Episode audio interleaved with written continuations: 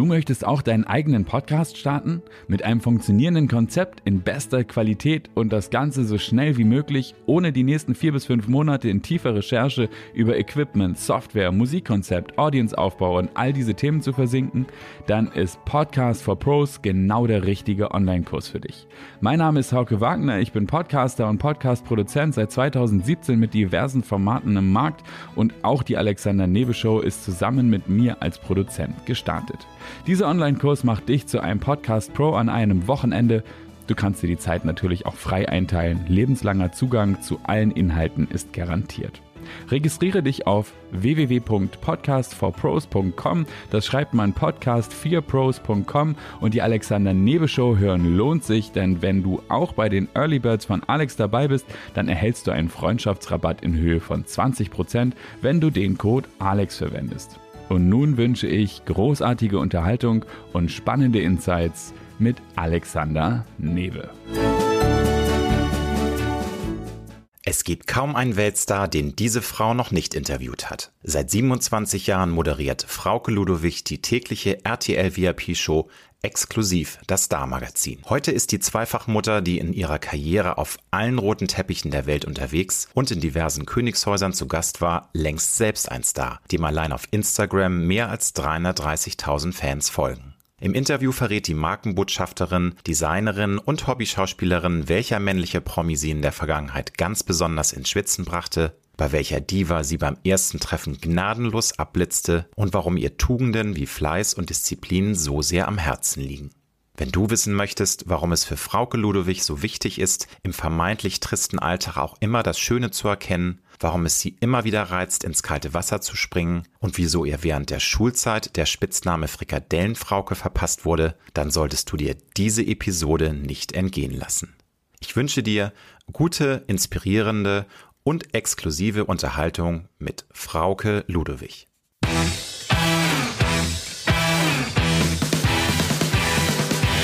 Die Alexander Newe Show. Als People-Journalist mit 20-jähriger Berufserfahrung hat Alexander hunderte von Interviews mit nationalen und internationalen Stars geführt. Unter der Überschrift Deine persönliche Erfolgsstory spricht er hier in seinem Podcast mit Prominenten aus Musik, Film und TV über ihre Erfolgsstrategien, Tools und Tagesroutinen. Wenn du dich von Top-Performern inspirieren lassen möchtest oder auf der Suche nach einer Erfolgsstrategie bist, findest du hier spannende Insights.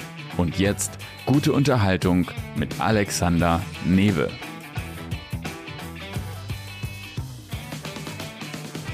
Du bist seit 27 Jahren das Gesicht von RTL exklusiv. Du bist wirklich eine der bekanntesten People-Journalistinnen von Deutschland. Kannst du dich heute noch an das erste Interview mit einem Weltstar erinnern, das du als junge Redakteurin damals geführt hast? Und wie war das damals? Wie hast ich, du das? Mich, ich muss sagen, ich kann mich eigentlich an alle erinnern, ja. weil das sind natürlich prägende Sachen, die man nicht vergisst. Und da gab es natürlich auch gerade in meiner Anfangszeit viele, die vielleicht auch dazu beigetragen haben, dass du mich heute so betitelst, äh, dass man, dass man mich natürlich auch kennt oder viele mich kennen. Ja, das waren natürlich tolle Interviews mit den Rolling Stones, mit Kevin Costner, mit Siegfried und Roy, mit David Copperfield, also mit Madonna. Es gab ganz, ganz viele und ganz, ganz viele tolle Sachen und ich erinnere mich natürlich an einzelne Geschichten. Also unvergessen für mich, als ich damals in den Palast in Monaco eingeladen wurde von Prinzessin Stephanie und ähm, ja, diese Bilder zu sehen und, und ähm, diese Bilder auch immer noch im Kopf zu tragen, das ist schon toll. Also gleichwohl immer auch das Gefühl zu haben, Alex, ich bin eigentlich froh, dass ich wieder nach Hause kann in mein ganz normales mm. Leben. Also das finde ich eben auch wichtig. Das ist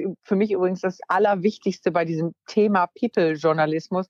Es gibt doch auch immer wieder, das habe ich auch erlebt in meiner, in meiner Zeit, es gibt doch auch immer wieder Menschen in diesem Business, die versucht sind zu glauben, das ist jetzt ein Teil auch ihres Lebens, aber das ist es nicht. Man darf es einfach nicht verwechseln. Das ist etwas, das wir beobachten als Journalisten und das kann unheimlich viel Spaß machen und einem ganz viele Impulse und Kicks geben, aber es ist nicht mein Leben. Also ähm, nee, das ist gesagt, ja auch ganz. Ganz wichtig, diese Distanz auch zu bewahren. Wobei ja. natürlich, du hast ja auch wahnsinnig viele spannende Geschichten erlebt, noch viel mehr als ich, aber es ist natürlich ein in Anführungsstrichen süßes Gift. Man ist ähm, manchmal richtig kurz davor zu denken, wow, ne, man ist jetzt irgendwie ein Teil dieser Glitzerwelt, weil man irgendwie mit einem Weltstar in äh, Shanghai irgendwie diniert und äh, all dieses ganze Leben so hautnah mitbekommt. Aber ich bin, wie gesagt, ganz bei dir. Das ist ganz wichtig, da die Distanz zu bewahren ja. und sich nicht einlullen zu lassen und irgendwie ein falsche, ja, ein falsches Gefühl auch zu erzeugen. Also ich hatte das Gott sei Dank auch nie. Ich, ich war nie der Versuchung äh, oder bin nie der Versuchung erlegen zu glauben, das ist jetzt auch mein Leben, Gott sei Dank nicht. Und das macht das Ganze auch, glaube ich, einfach wertvoll, hm. dass man eben äh, oder dass, dass ich immer auch mit einer gewissen Distanz auch auf die Szene geguckt habe, in die ich dann eben zwischendurch eintauchen darf. Aber ich weiß eben doch, mein Leben spielt woanders und es ist ein, ein ganz normales, ein, ein bürgerliches Leben und das gefällt mir eigentlich auch ganz gut.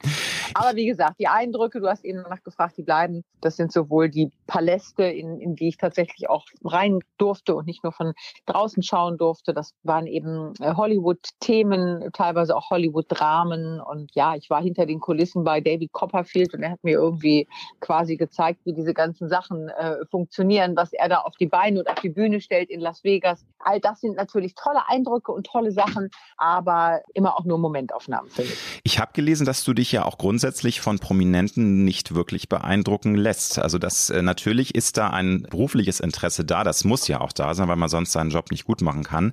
Aber ist das richtig, dass du auch nie ein Fangirl warst, dass du auch als Teenager dich nie so richtig begeistert hast mit Starschnitt, mit Postern, ne? weil das ja. ist ja das, was wir alle eigentlich kennen. Also ich war auch ähm, früher immer schon mal wilder Fan von Madonna als Teenager und da war es natürlich ganz besonders, mhm.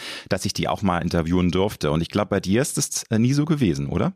Ja, genau. Ich, ich war das nie. Ich war nie Fangirl. Ich hatte nie ein Idol. Ich hatte nie ein Poster in meinem Zimmer hängen und hab's auch heute irgendwie noch nicht. Also das war, nee, das war, das war nie so meins. Und da, deshalb bin ich auch ja eher über tatsächlich über den journalistischen Gedanken auch an dieses ähm, Themenfeld ge gekommen, hm. in dem ich auch heute noch bin. Also ich war ich war, ich sag mal, als wir damals uns überlegt haben, wir könnten ein, eine Sendung kreieren, da war das Thema gar nicht klar.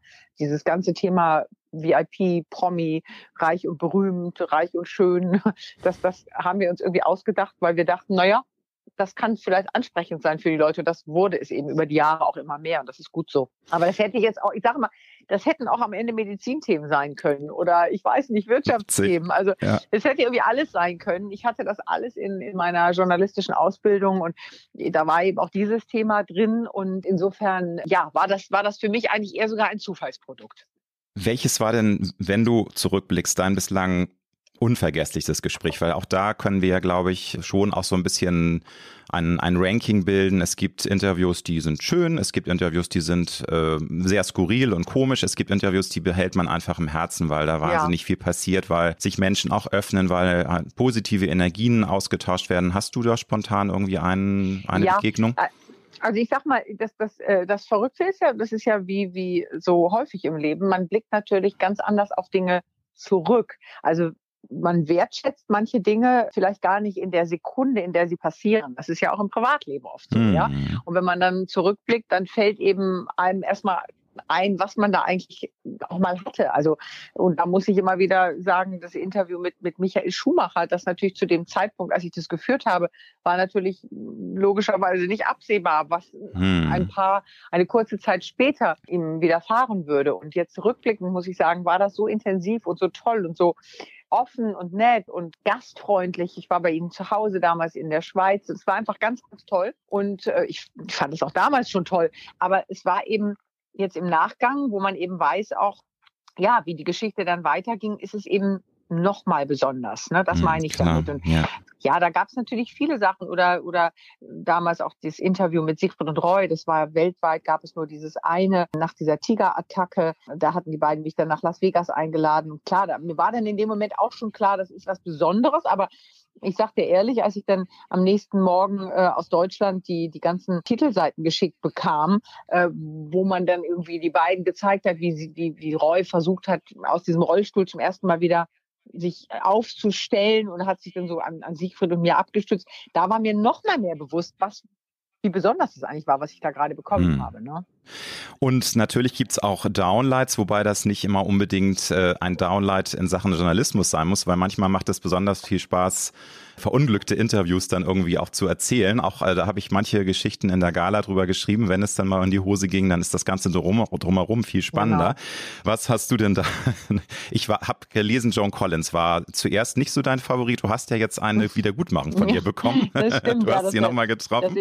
Und da war es. Ja, magst du das noch, magst du das noch mal kurz erzählen? Sie war ja wirklich eine, eine Bitch. Muss ja, die war, naja, also dieses Wort würde ich jetzt im Zusammenhang mit Nein, einer Game du, mit einer, Augenzwinkern. mit Augenzwinkern einer Lady nicht verwenden, aber die war natürlich eine, ich sage jetzt mal äh, mit, mit, auch mit Augenzwinkern, wirklich eine, eine Zicke, die einfach einen schlechten Tag hatte. Ich glaube, die hat einfach auch dieses Zickendasein ein bisschen Warte mal, ganz zelebriert. Kurz, ja, ja, bitte. Genau. Ja, danke. Warte mal, ich sprich mal ganz kurz ab. Ich muss mal einmal, ist nämlich gerade so laut gut. hier. Oh, warte mal. Kannst du, kannst du die Frage nochmal stellen? Weil es ist jetzt gerade hier. Ja, nee, also mit äh, Joan Collins, ähm, also das, äh, du würdest nicht sagen, dass, dass sie eine Bitch war, sondern du hast gesagt, ähm, also es, es war ein Moment, wo sie das eben, zelebriert hat. Mal, ich muss hier ja. mal immer die Tür Du kannst auch gern sonst. Nee, ich muss ja immer die Tür abschließen. Ich komme immer zu welcher rein. Also es gibt, ist, ist, ich muss hier mal eben abschließen. Ich sage sag hundertmal, ich habe einen Podcast, bitte von 13 bis 14 Uhr die stören und immer kommt hier einer reingeschissen. Also das ist wirklich schrecklich. So. so ist das, wenn man im Homeoffice oh, ist, du liebe ja. So, also jetzt fangen wir nochmal an. Also, nee, äh, fang doch mal von vorne an, so mit, äh, also das, äh, mit Joan Collins. Also die war halt einen schlechten, hat einen schlechten Tag gehabt, hast du gesagt, aber wahrscheinlich hat sie es auch zelebriert, diesen, diesen, ähm, sie hat ja auch den Ruf der Diva, der genau. doch manchmal eiskalten. Das, das wäre schön, wenn also, du das nochmal sagst. Joan Collins war wirklich mein, mein Highlight in die andere Richtung, das muss ich wirklich sagen. Die ist eine absolute Diva im Film, so kennen wir sie aus dem Denver-Clan, als Denver Beast. Und ich glaube, die hat sich das einfach wirklich auch so ein bisschen zum Spaß gemacht dieses Zicken-Image, dieses Dieven-Image auch ins Private zu übertragen. Und äh, die hat mich wirklich auflaufen lassen. Also da war in diesem Interview alles verkehrt, dass die Temperatur des Raums war zu hoch und der Sessel war zu hart und das Licht war zu grell und die Kameraleute waren ihr nicht recht. Es war alles verkehrt. Und dann, und dann hat die immer total genervt. Also sie hat eigentlich gar nicht geantwortet, sondern auf so eine Frage, wie ist eigentlich ihr Schönheitsrezept? Da hat die mich nur fauchend angeguckt und, und äh, fauchte mich an und sagte so, ja, lesen Sie mein Buch, da können Sie es erfahren. Ja, also solche Sachen. Ähm, bam. Ja, bam, ganz genau so. Äh, und da, daraus haben wir dann aber unsere Geschichte gemacht. Und das ist hm. wirklich auch, das macht natürlich dann auch Spaß, die Geschichte genauso zu erzählen. Und das ist aber neun Jahre her. Und dann habe ich jetzt kürzlich ja. sie nochmal wieder getroffen. Und das war denn, das, da habe ich mir natürlich dann vorher auch gedacht, okay, genau das kann jetzt auch meine Geschichte werden. Nämlich, wie wird es, sie wiederzutreffen? Und ich muss sagen, ich hatte so ein bisschen den Eindruck, dass die Leute die das Interview mit mir eingefädelt haben, ihr gesagt haben, du hör mal, da gab es schon mal ein Interview und das ist aus Sicht der ah. Reporterin ein wenig in die Hose gegangen. Die kam jedenfalls so zuckersüß auf mich zu und, und, und so süß und freundlich. Und es war wirklich putzig irgendwie anzusehen.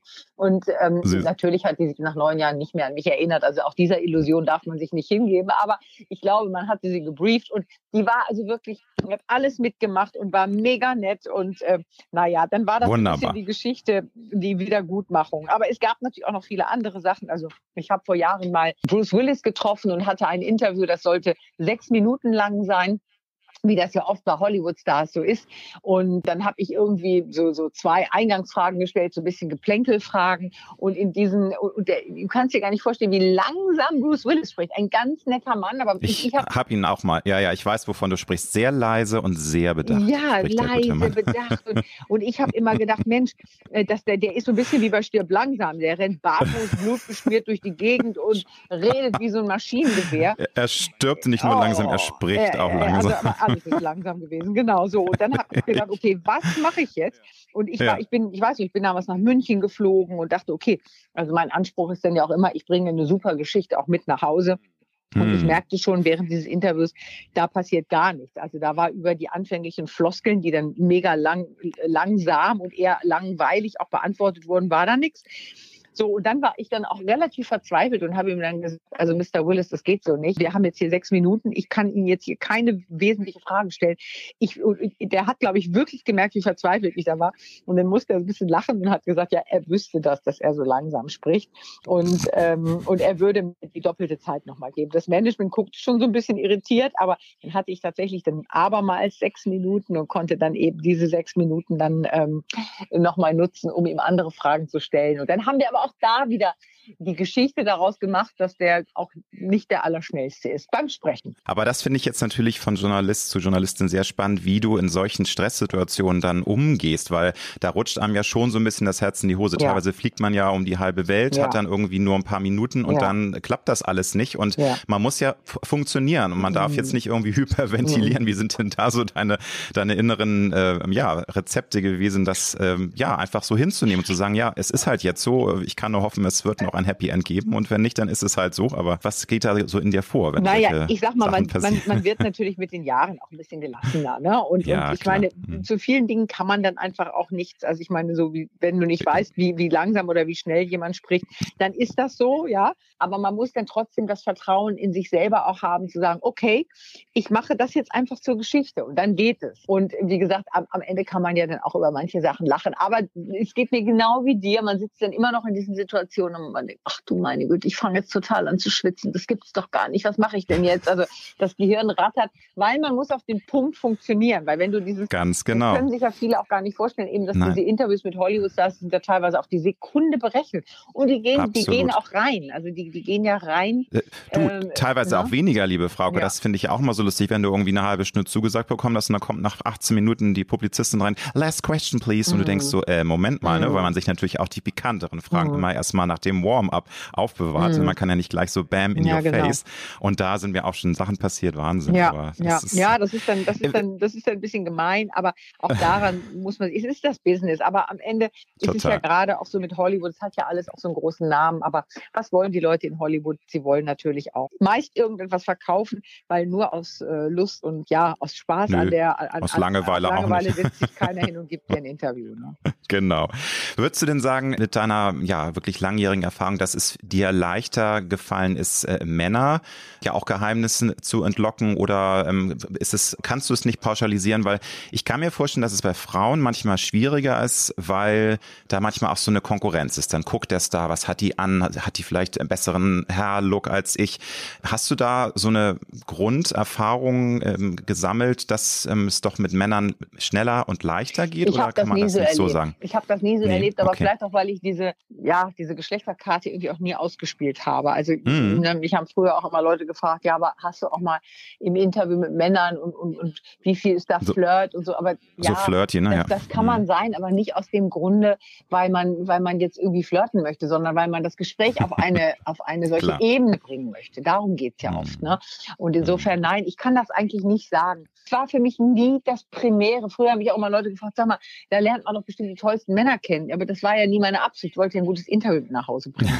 Und insofern war das ist auch lustig. Ja, ist wirklich so, ja. Äh, äh, und, und, und, insofern, ja. das war immer mein Anspruch und ist es auch heute noch. Und insofern habe ich mich ja nie in das Interview gesetzt wie das Weibchen, das jetzt irgendwie einen Mann umgurt und, und sagt, ach, dem entlocke ich jetzt mal Geheimnisse. Ja, also ich meine, wenn die, nee. wenn die, wenn die Leute, die man interviewt, wenn die länger im Business sind, dann entlockt man denen wahrscheinlich sowieso nicht die größten Geheimnisse. Wie, Nein, ne? wie soll klar. das gehen? Also der, dann führt man ein Gespräch, das irgendwie im besten Fall amüsant ist. Unterhaltsam ist, ne? Genau, ne? amüsant. Ja, genau, es, ne? genau. Aber äh, wie ja. gesagt, und ich habe auch ehrlich gesagt, nein, ich habe nicht das Gefühl, dass Frauen mich irgendwie als Konkurrenz wahrnehmen nehme es kein schlechtes Zeichen sein, oh, die, die ist doch keine Konkurrenz. so kann es auch sein. Aber das wäre mir egal, weil, wie gesagt, ich bin immer mit einem anderen Anspruch oh, an, an ein Interview und an ein Gespräch gegangen. Zwei Fragen noch zu diesem natürlich sehr spannenden Komplex, der mich ja auch äh, besonders interessiert. Liebe Frauke, was war für dich der bislang größte Zirkus im Vorfeld? Weil auch das kann man ja an die Zuhörerinnen und Zuhörer draußen sagen. Äh, es ist manchmal spannender, was im Vorfeld für Anbohai gemacht wird von den Managements, von den Agenten, von irgendwelchen PR-Firmen. Alle schnattern sie rum und, und geben einem noch Instruktionen und du musst teilweise dann stundenlang warten in irgendeinem Flur und dann verspätet sich der Prominente. Was war für dich so der unvergesslichste, größte Zirkus, den du erlebt hast Ach, im Vorfeld wirklich, eines ja, Gesprächs? Da muss ich wirklich immer denken an, also klar, es gibt immer, es gibt immer die Anforderungskataloge, ja, und das hat natürlich, das, das war vor vielen Jahren fand ich es auch meist eigentlich sogar noch, noch doller.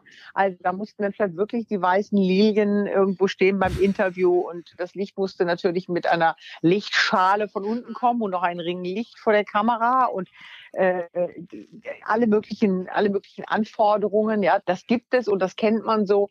Aber das betrifft tatsächlich dann gar nicht unbedingt uns immer so im Interview. Also insofern das Lustigste, was ich dahingehend mal erlebt habe, war eigentlich ein Interview mit Mariah Carey, aber auch sie natürlich eine Frau, die ja dieses ganze Diven-Ding so wahnsinnig zelebriert, ja. Total, deswegen und, muss ich lachen, ja. aber Mariah ist ja auch ist ja legendär, ne? Genau. mit ihren ganzen Genau, und die äh, hatte ich vor Jahren, die hatte ich vor Jahren mal in einem äh, Interview am Rande der Echo-Verleihung und dann hatten wir von exklusiv so eine, na, ich sag mal, wie so eine kleine Bühne aufgebaut.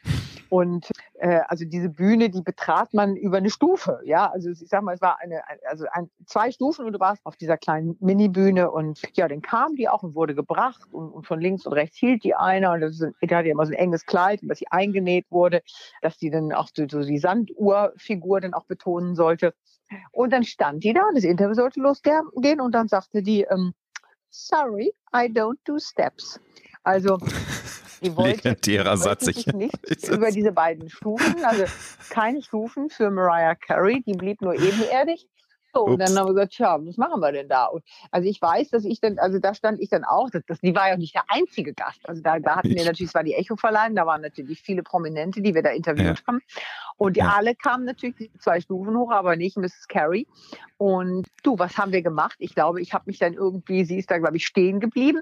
Äh, ich, ich wollte, hatte ihr dann angeboten, ich komme runter, wir machen das Interview da. Da wäre es natürlich im Dunkel gewesen, wäre für das Licht. Aber das ist ja das, was sie immer hassen, wenn das Licht nichts ist. Mhm. Und ich meine, dann sind ihre zwei Bodyguards gekommen und haben sie hochgetragen. Und dann hat, hat der eine Herrlich. die so rechts unter die Achsel ge gefasst und der andere hat ihr links drüber gegriffen.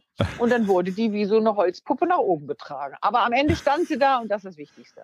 Wann ist dir zum ersten Mal bewusst geworden, liebe Frauke, dass du selbst eine Prominente geworden bist? Weil das ist ja nun mal Fakt. Und da bist du ja nicht von heute auf morgen so reingerutscht. Das ist äh, eine Sache, die du dir erarbeitet hast. Und das ist ja ein fließender Prozess gewesen. Aber gab es da irgendwie mal so einen Moment, wo es dann auch bei dir geklickt hatte und du merkst, ja, Moment, es ist nicht nur meine journalistische Arbeit, sondern ich selbst bin jetzt auch eine Prominente geworden. Ja, ich erstmal, zunächst einmal finde ich dieser Satz, den du eben gesagt hast, der ist ganz wichtig, dass man sich etwas erarbeitet. Ich habe mir etwas erarbeitet und ich bin nicht dazu gekommen, weil irgendjemand gesagt hat, äh, du, du bist das jetzt, ja, sondern es ist etwas, das sich das über, über Jahre gewachsen ist, das tut grundsätzlich erstmal gut.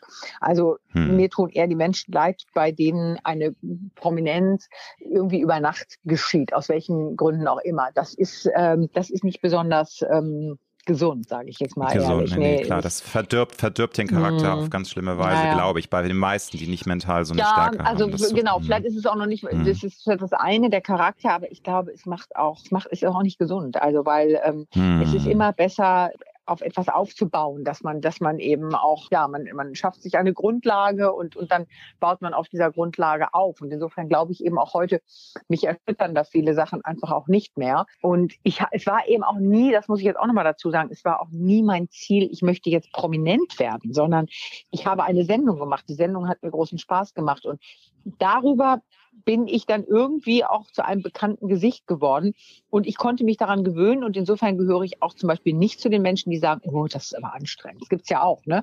Die Leute, die hm. sagen, oh, das ist ja furchtbar. Ich kann nicht sagen, dass es furchtbar ist, weil ich muss jetzt auch mal sagen, dass ich in der Regel von Menschen wirklich sehr, sehr, sehr nett auch betrachtet und angesprochen werde. Es gibt da eigentlich gar keine unschönen Erfahrungen. Und insofern macht mir das heute viel Freude, auch dass Leute nett auf mich zukommen. Und ja, das ist für mich nichts Anstrengendes. Und ich sage auch immer, wenn das anstrengend wäre, dann könnte man das ja auch ganz schnell auch beenden. Also dann würde man jetzt sagen, ich steige jetzt aus aus diesem Business, weil nach einem Jahr erkennt ich keine Sau mehr. Aber wie gesagt, ich hatte die Zeit und ich hatte, habe mir das aufgebaut und ich betrachte das eben, ich betrachte eher meinen Beruf und, und diese Sendung äh, als etwas sehr Schönes und etwas sehr Warmes für mich und nicht eben diese Prominenz und angesprochen werden. Und das ist äh, so, so, zu Beginn der Castingshow haben, haben, habe ich immer erlebt, dass so ganz viele Kinder, wenn du die nach dem Berufswunsch gefragt hast, haben die immer gesagt, ich möchte, möchte prominent werden. Also das ist natürlich das ist, ganz gefährlich, sowas. Ne? Das ist wirklich so, mhm. absolut. Nun hast du bei RTL im vergangenen Jahr einen weiteren Karrieresprung gemacht. Du bist Leiterin vom VIP-Ressort des Senders.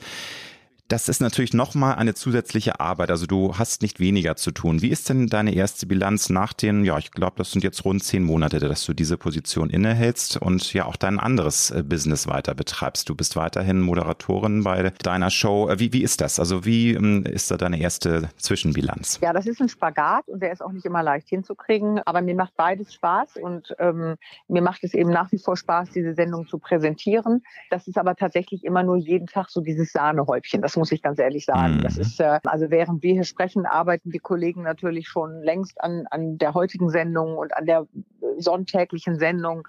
Ich sitze in Teilen natürlich mit in diesen Konferenzen, aber muss da auch im Moment vieles abgeben und treffe aber eben dann zum Teil eben übergeordnete Entscheidungen, nicht nur für exklusiv, sondern für die anderen Formate, für die Online-Plattform. Und das Ganze ist natürlich dadurch auch etwas größer geworden für mich und dadurch auch, auch schön und mit mehr Verantwortung.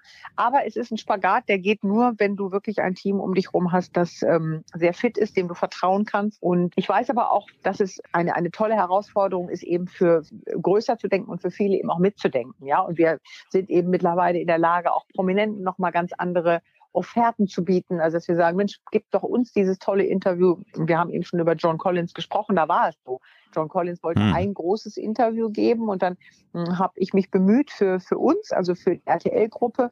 Und dann hat sie dazu eben auch Ja gesagt. Und das fand ich ganz toll, weil ich gesagt habe, weißt du was, ich schreibe aber da auch noch einen tollen Artikel für die Gala.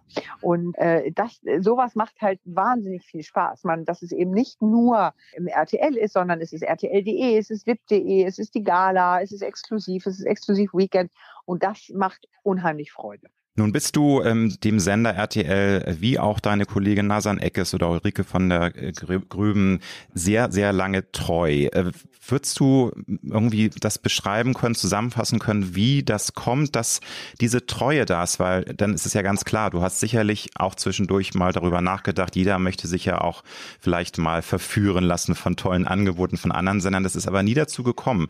Wir haben jetzt mal als Beispiel, äh, bei den Tagesthemen ist gerade eine große Fluktuation, also äh, äh, Linda Zerwakis wechselt ähm, ihren Arbeitgeber. Du bist RTL seit so vielen Jahren treu. Warum ist das so? Ja, weil meine Herausforderungen tatsächlich ähm, bei RTL da waren und weil ich die Mediengruppe RTL als äh, dafür absolut wertschätze, dass sie jedem, der will und der Biss hat und der sagt, ich habe Bock da drauf, auch Möglichkeiten bietet. Dem einen vielleicht etwas mehr und dem anderen weniger. Aber ich kann sagen, von Beginn an, und ich habe da als ganz junge Redakteurin, als Reporterin bei Explosiv angefangen, also bei dem Format, das ja jetzt vor uns läuft. Aber ich war damals schon fleißig, ich habe viel getan und das ist immer gewertschätzt worden und das ist auch heute noch so. Und natürlich habe ich Angebote bekommen, auch von anderen Sendern und von anderen Medienhäusern, aber eigentlich hat es mich nie so überzeugt und ich bin grundsätzlich eine sehr treue Person das weiß auch mein Freundeskreis, auch meine Familie. Ich bin auch gern treu. Ich glaube, das lohnt sich auch übrigens treu zu sein. Das ist ein Wert, der mir sehr wichtig ist. Und das gilt eben bei mir auch für meinen Arbeitgeber, weil mein Arbeitgeber mich eben auch nicht enttäuscht hat. Also ich konnte, ich, ich, ich arbeite bei einem sehr modernen Medienhaus. Ich konnte zwei Kinder bekommen und habe immer meine Freiheiten gehabt. Ich weiß noch, ich bin damals, als sie so klein waren, bin ich irgendwie dreimal am Tag nach Hause gefahren und konnte meine Kinder stillen. Das ging alles. Das war schon auch da ich habe ganz tolle Zeiten erlebt. Ich hatte mal irgendwann eine Woche, da war meine eine Tochter sehr krank, die war im Krankenhaus. Da ist mein Chef auf mich zugekommen hat gesagt, Frauke, du hast ab sofort, kannst du dir frei nehmen und du kannst bei deiner Tochter im Krankenhaus sein. Also alles ganz, ganz, ganz Toll. tolle äh, Sachen. Und natürlich auch, was das Inhaltliche angeht. Also ich habe, wie gesagt, immer wieder neue Herausforderungen. Es kommen auch wieder, ich weiß es auch noch mehr dazu. Ähm, guck mal, ich durfte im, im Anfang des Jahres durfte ich Angela Merkel interviewen. Wer hätte das gedacht, hm. dass das jemals eine Boulevardjournalistin machen darf? Ich darf Begleitstunden moderieren zum Bachelor. Ich mache die Sendung nach Let's Dance. Also neben meiner Hauptaufgabe, nämlich die, die Sendung exklusiv mitzugestalten und zu präsentieren und exklusiv Weekend am Sonntag, habe ich eben auch noch äh, jede Menge, was dazu kommt. Ich habe jetzt im Herbst auch noch, ist noch nicht ganz spruchreif, aber kommt auch wieder eine, eine Sendung dazu. Und insofern habe ich ja eher das Gefühl, es wird immer noch mehr als äh, wenig. Und im, im Gegensatz zu manch anderem denke ich, ich habe habe vielleicht eben auch mein, mein, mein Gebiet gefunden. Das ist meine Kernkompetenz, die ich mir über Jahre erarbeitet habe. Also ich sage mal, wenn ich jetzt noch auf den tollkühnen Gedanken käme, zum Beispiel Sportmoderatorin zu werden, das wäre Quatsch, ja, oder was ganz Klar, anderes zu machen. Also ich ja. habe ja meinen Namen verbindet man ja eben auch mit meinem Genre und dieses Genre kann ich natürlich perfekt in dieser Mediengruppe ausleben. Absolut. Und ähm, ja, wobei ich, ich finde es ja auch spannend, wenn man nach vielen Jahren nochmal kompletten Sprung ins kalte Wasser macht, aber du hast völlig recht. Nee, ich springe ja, ja auch da. Ich springe ja andauernd. Ja, ja, ja, aber, aber, in, aber in dem Metier, also es ist ja trotzdem äh, Entertainment-Bereich, weil du jetzt gerade das Thema Sportjournalismus angesprochen hast, weil man, es sind ja Dinge, die man einfach auch perfekt kann, weil man das seit vielen Jahren eben auch macht. Also du äh, bist eben auch eine sehr empathische Frau, du sprichst mit Menschen, das, äh, es baut man sich ja auch auf über die Jahre und da wird man ja auch immer besser und ja. deswegen ist es halt auch schwierig, dann das Genre zu wechseln, glaube genau, ich. Genau, aber, aber, das war, ja, das war jetzt für mich auch nur so ein Beispiel, aber also ja. dieses kalte Wasser, das, ich muss sagen, das mhm. äh, reizt mich auch immer wieder. Aber dafür hm, stehe ich zum Beispiel dann, jetzt während der Corona-Zeit natürlich auch ein bisschen weniger, aber dafür stehe ich dann auf einer Bühne und moderiere eine Veranstaltung in einem Bereich, ich sag jetzt mal Banken oder Versicherungen oder was es alles mhm. gibt, Gastronomie mache ich oft, ja. Da kommst du auch wieder in so ganz neue Felder und lernst andere Menschen kennen. Und du stehst auf der Bühne und musst dich mit Thematiken beschäftigen, mit denen du sonst nichts zu tun hast. Auch das macht wahnsinnig viel Spaß.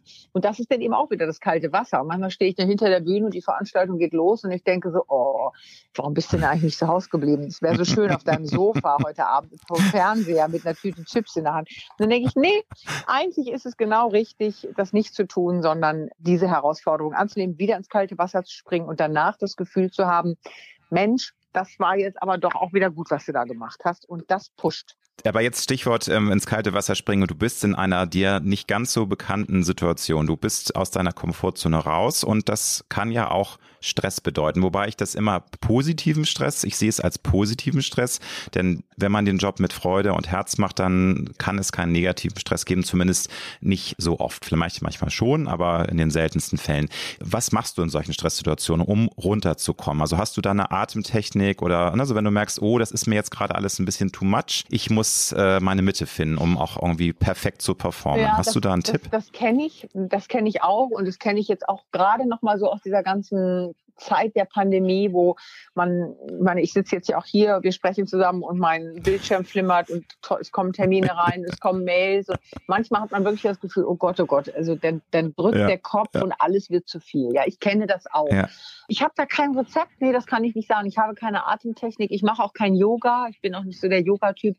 Ich, also ich versuche dann wirklich wenn es manchmal nur so eine Minute ist, die Augen zu schließen, mir auf die, hier so auf den Knochen über dem Auge zu drücken und einfach mal sagen, okay, jetzt mach mal ganz kurz mal gar nichts und atme mal ganz tief ein und aus. Mhm. Oder man stellt sich im Moment mal irgendwie vor die Haustür und macht dasselbe. Aber so den richtigen Trick kenne ich da noch nicht. Aber ich weiß natürlich, dass es sowas gibt. Am Ende müsste man sich da vielleicht viel eher mit beschäftigen. Meine älteste Freundin, die macht sowas tatsächlich beruflich, Atemtechniken, die coacht sowas.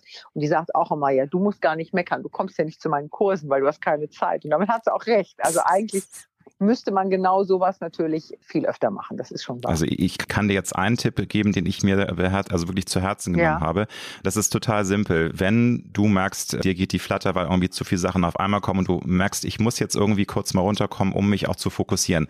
Wirklich tief einatmen, dann eins, zwei Sekunden den Atem halten und ganz tief ausatmen. Mhm. Also so dieses ganz bewusste Atmen. Das ist jetzt kein besonders äh, daring und neuer mhm. Tipp, aber es bringt wahnsinnig viel. Dieses mhm. bewusste, tiefe Einatmen, mhm. dann halten und dann ausatmen. Das machst du drei, vier Mal. Du wirst dich wundern. Du bist auf einmal entspannter. Also ich, ich merke mir das mal. Teste das mal. Ja, ja, das ist eigentlich Tipp. ganz simpel. Ich bin da über Jahre und das, bin ich da immer in eine, in eine falsche Richtung gegangen, weil ich habe mich ja. mal mit einer sehr erfolgreichen Opernsängerin über Atemtechniken unterhalten und hat die immer gesagt, man soll gar nicht so tief einatmen. Und das habe ich probiert und ist mir gar nicht gut gekommen. Okay. Nee, insofern werde ich oh jetzt eher dein, dein Ja, wobei, also ich will mich da jetzt auch nicht zu sehr aus dem Fenster lehnen, aber es ist ja auch so, jeder Mensch reagiert anders. Vielleicht ist es ja auch bei dir irgendwie total falsch, aber du, das, testen, einfach mal ausprobieren. Das wollte ich dir sagen, bei dir funktioniert es und das ist ja das Wichtigste, dass genau, jeder das für sich genau. rausfindet. Ne? Und wenn du mal wirklich zu Hause Quality Time hast. Ich meine, du bist wirklich Karrierefrau, du hast eine Familie, du, ihr habt einen Hund, mhm. es gibt immer was zu tun. Mhm. Wie schaltest du denn am besten ab? Also was ist so deine Wohlfühl, ähm, Energieauftankoase? Also wann hast du die Möglichkeit, wirklich mal auch für dich zu sein oder einfach mal eine tolle Zeit für dich selbst zu genießen? Naja, einfach mal ohne, ohne, ohne Alarm. Ich versuche das natürlich schon irgendwie dann auch abends. Ich kann das wirklich auch gut vom, vom Fernseher. Ich gucke, bin, bin immer sehr interessiert an sämtlichen Talkshows und so gucke mir das alles an. Das kann ich denn schon. Äh, und bin das natürlich auch am, wir, wir essen dann, wir versuchen abends zusammen zu essen und reden dann und besprechen den Tag. Also das kommt natürlich auch nicht nicht immer vor, aber wir versuchen das. Und das ist eigentlich dann auch das Schönste natürlich, so in der Familie das Klar. zu haben. Und ja, aber wie gesagt, es, es klappt nicht immer. Manchmal klappt es eben aber auch nicht wegen der Kinder, weil die haben natürlich dann auch schon das ein oder andere, was anliegt. Aber ganz grundsätzlich versuchen wir das in der Familie. Und, und die Samstage, dann und, und einmal die Woche wirklich vielleicht miteinander essen gehen und so. Das geht jetzt ja hoffentlich auch alles erst wieder los. Und das ist natürlich. Ja, toll. Gott sei Dank. Also ihr seid ja in NRW ein bisschen hinterher, ähm, aber jetzt ist, glaube ich, bei euch auch inzwischen alles äh, geöffnet. Also ich habe einen guten Freund in Köln, der hat immer ge gesagt, Mensch, äh, ihr habt's gut in Hamburg, da mhm. dürft, dürft ihr dies und das schon und irgendwie seid ihr ja besonders gebeutelt gewesen. Aber ja, ich glaub, das stimmt. jetzt aber hat sich das alles entspannt. Ja, ich bin jetzt gestern ja. mal durch die Stadt gefahren hier und, und ja. äh, alles war offen. Es waren so viele Leute Wunderbar. unterwegs. Und es natürlich, freut mich natürlich vor allem auch für, ja. wir sind ja so die Generation in der Mitte, aber es freut mich zum einen für die Eltern, die natürlich auch, äh, die, die haben natürlich jetzt auch keine Lust mehr, weil sie wissen, die Lebenszeit ist begrenzt und für die Kinder war es jetzt auch schon eine, anstrengende Zeit, weil das die einfach nichts machen konnten. Ne? Mhm. Wann hast du dich zum ersten Mal so angenommen, wie du bist? Also mit allen Stärken, aber auch Schwächen. Und damit meine ich jetzt gar nichts im Beruf, sondern wir alle durchlaufen ja Metamorphosen. Wir sind in der Pubertät, wir entwickeln uns, wir akzeptieren uns, wir akzeptieren Dinge nicht. Wann, seit wann ist es bei dir im Fluss? Seit wann magst du dich so, wie du bist? Also ich muss ganz ehrlich sagen, es war noch nie anders. Es gibt natürlich immer Dinge, die man an sich nicht mag, die man an sich nicht schön findet. Ich meine, das wäre jetzt Quatsch zu sagen, das habe ich nicht, ja. Aber ich kann nicht sagen, dass ich mich nicht angenommen hätte oder dass ich jemals in einem Konflikt mit mir selber war überhaupt nicht. Aber auch da muss ich sagen, das hat viel auch mit meinen Eltern zu tun, die mir immer das Gefühl gegeben haben, du bist toll, so wie du bist. Wir lieben dich ja. sehr, so wie du bist. Das ist etwas ganz äh, Wichtiges und etwas sehr Wertschätzendes. Schön, das ist auch mhm. toll, wenn, wenn man das mitbekommt von mhm. den Eltern. Boah, da würde ich gerne noch mal zu deinem Papa kurz kommen. Ich habe gehört und gelesen, dass der immer noch arbeitet und das finde ich so inspirierend. Also der, der hat so viel Spaß an seiner Arbeit. Der ist über 80, korrigiere mich bitte, wenn das falsch der ist. 87, Oder? ja. Sieben und acht Jahre, Wahnsinn. Aber wie, also ist das für dich auch so eine Art äh, Motivation? Glaubst du, ja, ich werde auch dann wahrscheinlich immer irgendwas machen, weil es mir so viel Freude macht? Oder das prägt einen ja auch, ne? wenn, wenn also die Eltern so voller Lebenslust und Freude auch an der Arbeit sind und sich irgendwie gar nicht vorstellen können, einfach nur auf der Couch zu sitzen, immer nur die Zeit oder irgendwelche Zeitungen zu lesen und fernzuschauen oder durch die Welt zu reisen, sondern einfach was tun, woran, worauf also, man Lust hat. Ich, ich glaube, das ist für, für meine Eltern ist das der absolute Jungbrunnen. Und ich glaube, es ist, mhm. vielleicht kann man sogar weitergehen, eigentlich der Grund, weshalb sie noch so am Leben sind, wie sie am Leben sind und auch am Leben teilhaben. Ich könnte mir auch nicht vorstellen, nichts zu tun. Für mich war es auch noch nie eine Option zu sagen, ich ziehe mich jetzt zurück in irgendein Ferienhaus und mache nichts mehr, weil ich würde, ich glaube, ich würde auch anfangen, mich gehen zu lassen.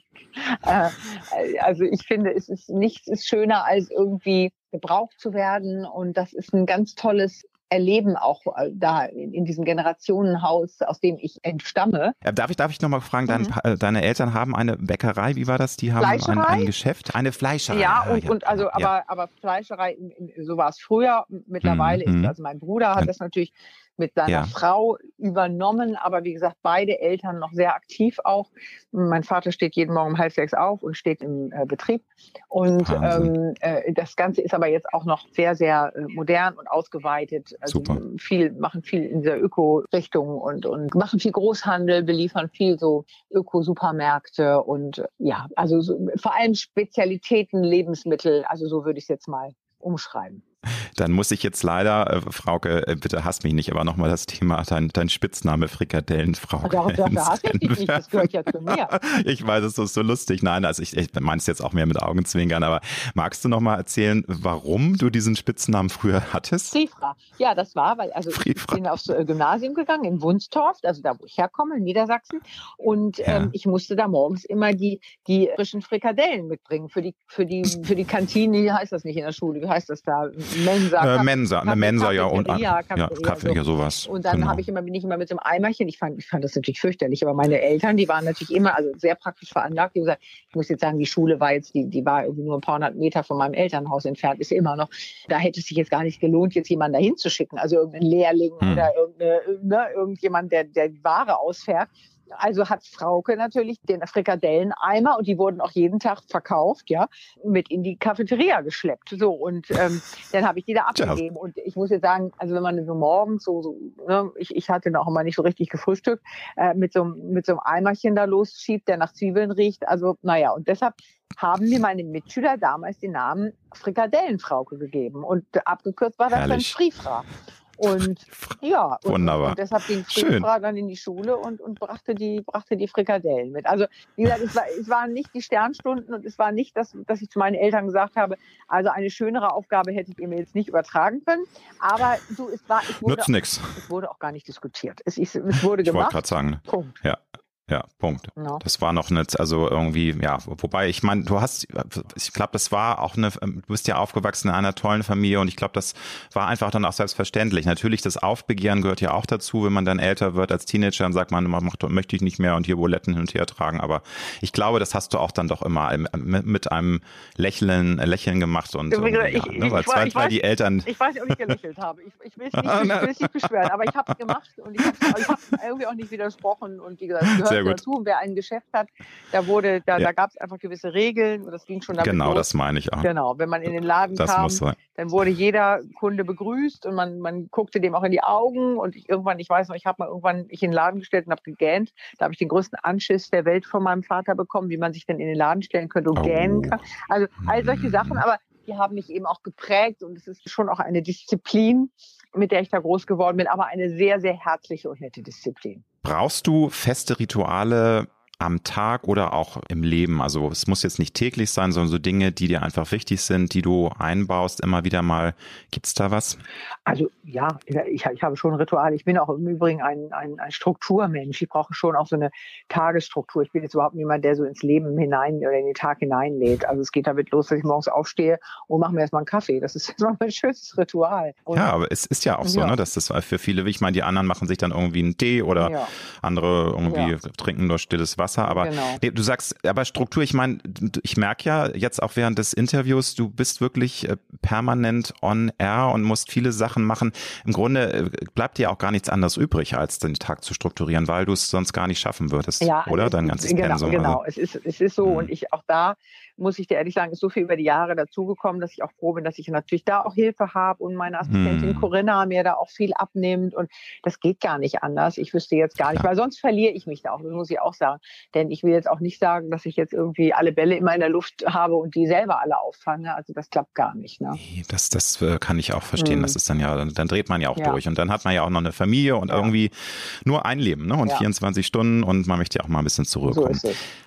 Hast du klare Ziele im Leben? Also planst du ganz bewusst auch voraus? Und ähm, ja, dann die Frage drauf, wo siehst du dich in, in zehn Jahren oder ist dir das viel zu weit in die Zukunft? Ja, ich gedacht? kann das nicht. Ich, ich ähm, bewundere Menschen, die das können. Also ich hatte das schon in jungen Jahren, da hatte ich im, im Freundeskreis so Pärchen und die haben immer die wussten genau, was sie in drei Jahren machen, was sie in fünf Jahren machen. Die haben es auch so eingehalten. Ich habe hab das immer zutiefst bewundert. Ich weiß gar nicht, ob ich es möchte, aber ich habe es sehr, sehr bewundert.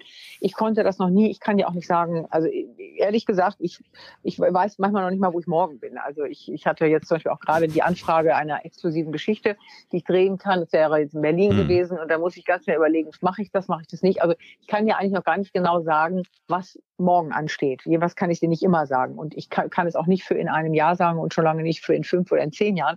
Aber meine Ziele sind da eher gar nicht zeitliche Ziele, sondern meine Ziele sind natürlich jetzt, dass die Kinder eine gute Zeit haben, dass wir gemeinsam eine gute Zeit haben.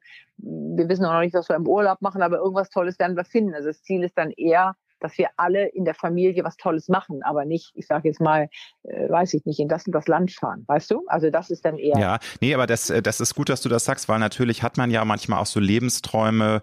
Äh, nun bist du ja auch durch deinen Job äh, im Grunde schon auf der ganzen Welt herumgekommen oder äh, weiß ich nicht, 60, 70 Prozent bestimmt. Ja. Ähm, man hat ja mal so einen Traum, ich würde gerne noch mal nach, nach Australien fahren, das habe ich bis heute nicht hinbekommen, aus diversen Gründen, weil mich auch der lange Flug irgendwie mhm. abgeturnt hat. Sowas meine ich auch, dass man immer sagt, ja, und das machen wir dann irgendwie in zwei Jahren mal und dann merkt man aber, oh, das Leben überholt einen und dann mhm. äh, ist der Alltag doch wieder dazwischen und das Leben verplant einen dann äh, mehr, als man das eigentlich möchte. Geht dir das auch manchmal so? Weil hat, ja, das mh. ist definitiv so. Da, da kann ich dir hundertprozentig zustimmen. Allerdings muss ich das bei mir einschränken und sagen, ich empfinde es nicht so, dass mich der Alltag überholt, weil ich mein Alltag mh. bereitet mir so wahnsinnig viel Freude. Ja, also ja. und deshalb ist es jetzt gar nicht so, dass ich da sitze und sage, oh nein, jetzt konnte ich wieder nicht nach Australien. Also tatsächlich war ich noch nie in Australien. Ich würde da auch gerne mal hin. Aber andererseits denke ich, gut, man kann da ja vielleicht auch noch mal irgendwann hin, ja. Also ja. Äh, das ist ja, das ist ja nun, das Leben ist ja nun noch nicht zu Ende. Also ich, ich, ich, nee, ich, ich, ich lebe jedenfalls so, dass das Leben auch noch lange nicht zu Ende sein wird. Und darum geht es, glaube ich, dass man das tut. Ne? Nur also das, das war auch so ein bisschen der Hintergrund meiner Frage mit dem Plan, weil es gibt äh, auch Menschen, die tatsächlich ihren Job sehr mögen, aber trotzdem auch davon träumen dann, ja, ich möchte jetzt nur noch zehn Jahre arbeiten, weil, ne, so sehr mir das Spaß macht, ich möchte nicht jetzt auch noch mit irgendwie 65, mit 75 diese Arbeit machen, sondern einfach nur, ja, reisen, vielleicht mich auch dann irgendwie karitativ engagieren, Dinge machen, die man vorher nicht machen konnte, sich mit Kindern beschäftigen, etc. Das war auch der Hintergrund meiner mhm. Frage, so mit diesem Plan, dass du vielleicht sagst, Mensch, also ich kann mir auch vorstellen, ich mache jetzt noch 20 Jahre RTL, mhm. aber dann äh, möchte ich irgendwie doch nochmal irgendwie mit meinem Mann irgendwie ein Jahr erstmal Weltreise machen und dann was ganz anderes machen. Ja, sowas in nee, also das gibt es so tatsächlich in dem, in dem Umfang nicht, weil wie gesagt, all das, was wir gerne machen, machen wir. Also das, ähm, das ist mm, etwas, auch mm. mein Mann genau dasselbe. Wir arbeiten Gott sei Dank beide in Berufen, die einen unheimlich toll ausfüllen. Und trotz, mm. trotz all dem haben wir Zeit für die Familie, mit der Familie. Und das ist, glaube ich, das Entscheidende. Ja, was unser Leben eben auch so lebenswert macht. Wie groß und mächtig ist in deinen Augen die Macht des Unterbewusstseins? Manchmal ist man ganz erstaunt, wie man sich dann doch entscheidet, obwohl man im Kopf was anderes geplant hat, aber das Unterbewusstsein übertöpelt einen dann. Mhm. Also wie, wie, siehst du das? Hm, ich glaube, da, da, ist schon unheimlich viel dran. Dieses, das ist ja, es ist ja nicht nur ein Unterbewusstsein, es ist ja oft auch so ein Gefühl, das man hat und ein Instinkt. Total. Ja, und, ja oder äh, das Bauchgefühl. Ne? Genau, Bauchgefühl. genau. Bauchgefühl mhm. ist ja nichts hm. anderes als Erfahrung, wenn man ehrlich ist. Ne? Also Bauchgefühl mhm. ist, ist, wenn ich weiß, wie Dinge schon mal irgendwann passiert sind, dann ahne ich, wie sie jetzt passieren, wenn ich sie tue. Und insofern ähm, hat das natürlich auch was mit Lebens, mit, mit Lebenserfahrung zu tun. Und mhm. insofern glaube ich, ist es, ist man schon, wenn man eben auch ein sensitiver Mensch ist, dann, dann ist so ein Unterbewusstsein schon auch etwas sehr Schönes, wenn man sich eben auch darauf verlassen kann. Also ja, viele würden jetzt sagen, ich bin Kopfmensch oder Herzmensch. Also ich glaube, das, das ist immer so ein Punkt. Ne? Wie, wie, wie entscheide ich mich? Entscheide ich mich irrational oder nach Gefühl? Aber wie gesagt, ich glaube, ich bin auch ein unterbewusst Mensch, weil ich aber mhm. eben auch sehr an mich und auch an meine Entscheidungen glaube. Ja, wobei ich finde, bei so ganz wichtigen Entscheidungen, die man ja im Leben immer mal wieder fällen muss, da ist man ja auch unsicher und äh, fragt dann auch seinen Inner Circle, seine mhm. engsten Freunde, seine Familie. Ähm, hast du denn da in der Vergangenheit mal die Erfahrung gemacht, dass es dann vielleicht auch gut war, nicht nur auf dein Bauchgefühl und auf dein Unterbewusstsein zu hören, sondern auch vielleicht abzuwägen, wie so die Stimmung in deinem Umfeld ist? Oder ist das am Ende dann doch am wichtigsten, was du persönlich dann ja, für, für richtig hältst? Nein. Wenn es also, um wirklich wichtige Entscheidungen geht. Nein, also ich, äh, ich bin schon jemand, ich, ich nehme auch gerne Ratschläge an und also ich spreche mich mit vielen Sachen, hm. natürlich mit meinem Mann, aber auch mit guten Freunden und auch immer noch, Gott sei Dank, mit meinen Eltern. Also mein Vater, der ist eben ja. auch oft ein sehr kluger, weiser Ratgeber. Ja, definitiv. Also da, ich bin überhaupt nicht jemand, der so mit dem Kopf durch die Wand und so, ich entscheide alles alleine. Nein, das auf gar keinen Fall. Hast du Marotten, liebe Frauke? Marotten. Ähm, ja, so also Spleens, ähm, Angewohnheiten, wo man manchmal von sich selbst denkt, mein Gott, warum mache ich das eigentlich? ich bin bescheuert. Äh, also ich bin, ich, ich spiele ganz gern so, so hier so Computerspiele und sowas. Das mache ich irgendwie. So, so am, am Handy oder richtig mhm. an der Konsole? Weil es gibt ja auch schon so diese, diese Apps. Nein, aber ich, nein, das mache ich jetzt nicht. Aber so Handyspiele von Candy Crush ja, bis Solitär. Ja, oh, furchtbar. Hat man was, wird süchtig. Hat was sehr, hat was sehr süchtig machendes, aber auch gleichzeitig entspannendes, das muss ich sagen. Mhm. Mhm. Ach, und ansonsten habe ich Marotten. Lass mich mal eben einmal ganz kurz hier durch mein, durch mein geistiges Haus laufen. Nee, also ich meine, ich bringe meine Familie, glaube ich, immer so ein bisschen in die, die kriegen immer einen Anfall, wenn die reinkommen. Ich sage, habt ihr Hände gewaschen? Das frage ich irgendwie immer noch jeden Tag, aber ich finde es auch wichtig. Also das würden die jetzt wahrscheinlich irgendwie als Marotte bezeichnen. Bist du ein Mensch, der gerne Dinge unter Kontrolle hat? Mm Oder ist das so also auch eine Waage, dass man sagt, ja, mal ist es wichtig, das alles zu kontrollieren. Manchmal ist es vielleicht auch ganz gut, sich mitreißen zu lassen und ja, also mit dem mal, Flow Ja, die Kunst ist, glaube ich, also ich habe gerne Kontrolle und ich weiß auch gerne, was um mich herum passiert. Aber ich finde die Kunst und auch, es hat auch, glaube ich, etwas mit Erfahrungs, Erfahrung sammeln und auch älter werden zu tun, auch gerne Kontrolle abzugeben und Menschen zu vertrauen. Also ich sage jetzt mal mhm. gerade wieder auch so beruflich, wo ich gerade im Moment auch wieder so viele Bälle in der Luft habe und so viele Sendungen, die kommen und so. Da muss man einfach dann auch sagen, okay, ich gebe das jetzt jemandem in die Hände und bitte mach das jetzt in meinem Sinne und ich muss ihm vertrauen. Das ist, glaube ich, ganz, ganz wichtig. Glaubst du an Schicksal und Vorhersehung? Also passiert im Leben nichts ohne Grund oder ist dir das zu esoterisch? Ja, es ist zu esoterisch. Also ich, es mag sein, dass man das für sich selber so betrachtet. Also da gibt es sicherlich auch für jeden, da bin ich mir sicher, es gibt für jeden so seine Geschichten, wo man denkt, ach guck mal, wie konnte das denn jetzt passieren? Also weiß nicht, es geht damit los bei so einer Kennenlerngeschichte mit meinem Mann, wo ich denke, wie mhm. kann das denn jetzt sein, dass ich den nach einem halben Jahr einfach wieder treffe und dann kommen wir da zusammen und ja, gut, vielleicht hat ja einer. Gucke mal, gucke mal. Genau, vielleicht hat ja einer gedacht, die beiden so. gehören irgendwie zusammen und es passt. Da aber, hat das Universum dann doch geweiht. Ja, aber, aber ich, nee, ich bin nicht die, die Parkplatzsucherin übers Universum. Finde ich super, den Satz. Sehr schön. Was ist für dich ganz persönlich die ähm, ja, größte Herausforderung des Lebens. Also das Leben ist eine Reise, das Leben ist wunderschön, es ist spannend, es ist manchmal auch nervig, aber auf jeden Fall herausfordernd. Was ist für dich so die Herausforderung ja, des also Lebens? Ich glaube, dass die, die schönste Aufgabe und die man, der man sich immer wieder stellen muss, ist immer wieder das Glück zu suchen und, ähm, und, und mm. Zufriedenheit, mm. äh, dieses Zufriedenheitsgefühl zu erlangen. Das finde ich ganz, ganz wichtig, weil ich glaube, man kann so viel Geld haben, wie man möchte, man kann so viel Reichtümer besitzen, das hat aber nicht eben nichts mit Glück zu tun. Dieses Glück, dieses Gefühl, mm des Glücks und der Zufriedenheit, das ist nicht käuflich und das eint uns ja. Und ich glaube, so dieses morgens aufzuwachen und sich einmal umzugucken und zu sagen, ja, ich habe doch, ich bin gesund und, die Sonne scheint und jetzt gehen wir alle gemeinsam aus der Krise raus. Ich rede jetzt im Moment hier von unserem Umfeld, ja, also von, mhm. von meiner Familie, von meinen Freunden, von meinen Kollegen. Von deinem Kosmos. Von meinem klar. Kosmos. Also mhm. ich, es, es mhm. gilt natürlich jetzt nicht für Menschen, sage ich jetzt mal, die in einem Flüchtlingslager leben. Also das will, ich möchte jetzt nicht missverstanden werden. Ja? Oder aber in den Favelas in, in so, Rio oder ja? so, das ist ja ganz klar, und, aber das ist ja global gedacht. Genau, jetzt, ne? das und, und dass man hm, aber hm. eben dieses für sich selber eben dieses Gefühl hat, Mensch, guck dir das doch mal an, was man eben auch so hat, hm. dass man das auch zu wertschätzen weiß. Und wie gesagt, die, ja, du hast nach der Herausforderung gefragt. Ich, ich glaube, so immer wieder sich den Tag nochmal anzugucken und zu sagen, eigentlich ist doch alles eigentlich auch ganz schön. Ja, also, und wie gesagt, weil man auch weiß, es muss nicht immer so bleiben, aber es ist doch eigentlich alles ganz schön, so wie es ist und das auch zu spüren. Ja. Und dann ja. läuft das Leben auch nicht so an einem vorbei. Ne? Finde ich ganz, ganz wichtig und spannend, weil da, da muss man sich ja leider manchmal zu zwingen, mhm. gerade wir in unserer ersten Welt, die wir ja unglaublich privilegiert leben mhm. und wirklich so viele Dinge täglich haben, äh, für die uns Millionen, wenn nicht sogar Milliarden Menschen auf diesem mhm. Planeten mhm. ja beneiden und wir das einfach für selbstverständlich nehmen. Und das finde ich halt gut, dass du auch sagst, mhm. hey Leute, seid euch morgens mal beim Aufstehen bewusst, wie gut es euch geht. Mhm. Ne? Und was, also natürlich auch hier in Deutschland muss man ja immer einordnen. Natürlich gibt es auch hier viele Menschen, natürlich. denen es alles andere als gut geht, aus den unterschiedlichsten Gründen. Aber ich rede jetzt von den Menschen wie du und ich, denen es wirklich super gut geht. Und äh, auch wir haben ja manchmal so wahrscheinlich so Stimmung, wo wir sagen, oh, nervig, aber eigentlich ist es nicht der ja. Rede wert. Ja, genau. Ja, ja, und wie gesagt, das, ist, das sieht man ja auch hm. in unserem wieder in diesem Kosmos, aus dem wir unsere Themen oft holen. Das sind Leute, denen es vermeintlich super geht, die vermeintlich alles haben, aber die eben dann vielleicht manchmal doch nicht das Glück spüren. Und wie gesagt, das, glaube ich, ist wirklich eine Herausforderung für viele,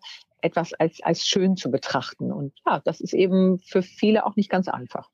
Wir lächeln und lachen in meinem Empfinden viel zu wenig. Also wahrscheinlich geht's dir auch so, dass man sieht, Kinder lachen so oft am Tag und wir Erwachsenen sollten das eigentlich viel häufiger tun. Hast du einen Tipp, wie man vielleicht auch einfach im Alltag sich auch konditionieren kann, mal mehr sich zu freuen und auch zu lächeln. Es gibt ja diesen ähm, Tipp, man soll einfach die Mundwinkel nach oben ziehen, weil man dann irgendwie das Gehirn überlistet. Ich weiß nicht, ob du das auch mal mhm. gelesen hast, dass es einem gute Laune macht, wenn man das immer wiederholt. Ich kann dem nicht so viel abgewinnen, weil ich glaube, entweder bist du wirklich ähm, erfreut und findest was schön, äh, lächelst, weil du was toll findest.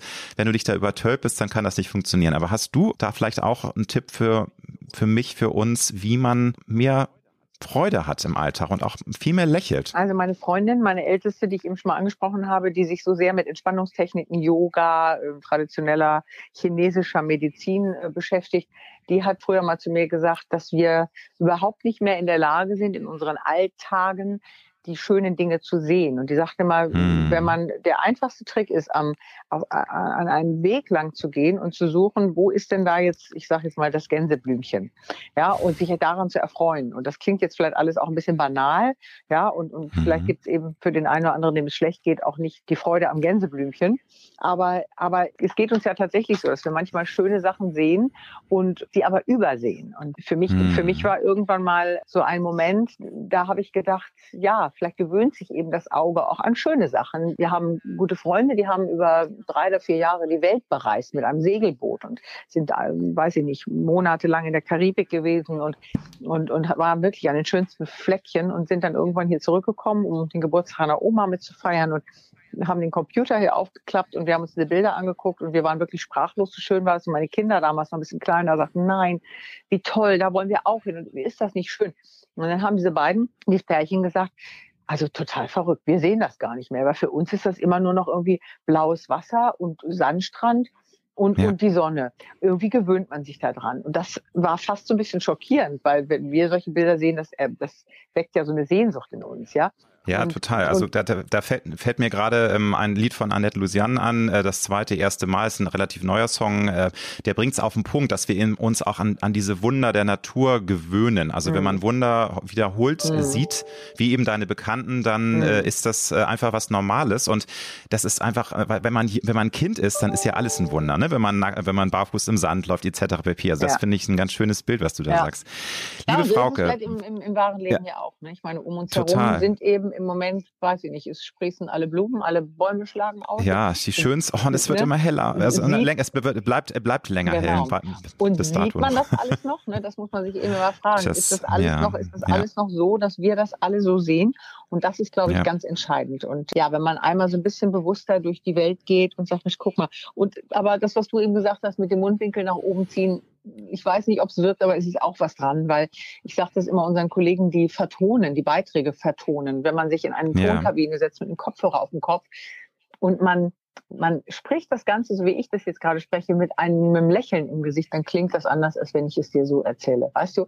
Und ähm, ja, ja. da ist da ist schon was dran. Also ich, ich vielleicht erscheint es dem einen oder anderen ein bisschen affig, wenn er sich vor vor den Spiegel stellt und lacht und dann so versucht durch den Tag zu gehen, aber das, das vielleicht bringt's ja, also ja. Man, man, muss das probieren. Ne? Ja, also es gibt da und es ist doch einfach ja. so. Ich meine, wie oft erleben wir Stresssituationen und Menschen sind dann auch so stressig oder sind brummelig und man denkt sich, warum sind sie jetzt brummelig? Weil das Leben wird doch jetzt nicht schöner, indem sie einen anbrummeln, sondern die Arbeit muss doch sowieso gemacht werden und dann kann man dabei doch vielleicht auch gute Laune haben. Das ist das Beste, wenn man wenn man irgendwie äh, seine Arbeit liebt und dabei gute Laune hat und ähm, dann fließt alles.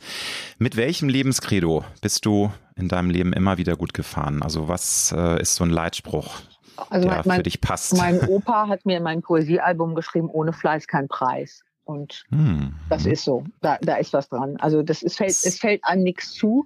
Oder ich sag mal so, es gibt doch, es gibt Menschen, denen fällt etwas zu, aber das hm. Zufallen alleine ist es ja nicht. Man muss das ja festhalten. Und ja, das Thema Glück hatten wir schon. Das, das Glück kann man auch nicht einfach so festhalten. Es geht nicht.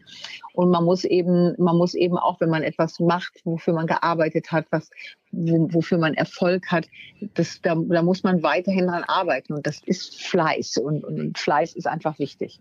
Total. Es ist natürlich eine preußische Einstellung, aber ich finde das super. Ich mag das gerne. Ich finde, es sollte viel mehr preußische ja. Einstellungen geben. Natürlich ne, gibt auch negative preußische Tugenden, aber die finde ich gut. Finde ich auch. Letzte Frage. Ähm, du hast zwar schon was ähm, dazu gesagt, aber ich würde es gerne noch mal ganz zuspitzen. Was ist für dich einer der wichtigsten Schlüssel für ein glückliches und zufriedenes Leben? Ich glaube, es ist, es ist eine Mischung aus dem sich recken nach Dingen, die man erreichen möchte, was auch wichtig ist. Aber wenn man dann eben auch Dinge erreicht hat, auch mit dem dann zufrieden zu sein.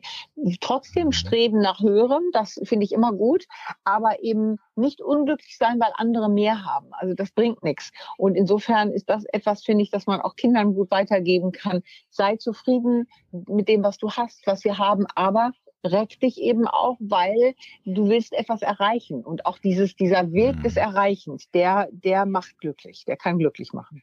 Sehr schönes Schlusswort, liebe Frauke. Ich danke dir ganz herzlich, wünsche dir alles, alles Gute für die Zukunft, für die vielen Projekte. Du hast es ja schon so ein bisschen angeteased. Äh, wir werden viel von dir weiter hören. Neue Sendungen, Shows. Äh, wobei Show, dass du eine Show moderierst, ist nicht Thema. Oder kannst du da noch nichts zu sagen? Also mhm. da so richtig so eine eigene Show mal. Ach, ich war, also ich habe ja jeden Abend meine Show. Also ja, Show wollt, ja, ja, klar, immer, aber du ja, weißt, ne, also so eine, so eine Game-Show ja oder keine Ahnung. Nee, also Game-Show ist jetzt auch nicht so meins, aber beim, beim Show, es gibt ja noch nicht mehr mehr, es gibt ja noch nicht mehr, mehr das Show-Publikum. Insofern mache ich jeden Abend meine Sendung und bin damit auch sehr, sehr, sehr, sehr happy. Wunderbar. Also vielen lieben Dank, liebe Frauke, und bis hoffentlich ganz bald ja, dann wieder im echten Leben. Das hoffe ich auch. Hat toll. großen Spaß gemacht. Alles bis bald. Bis, jo, alles tschüss, Liebe dir. Danke dir.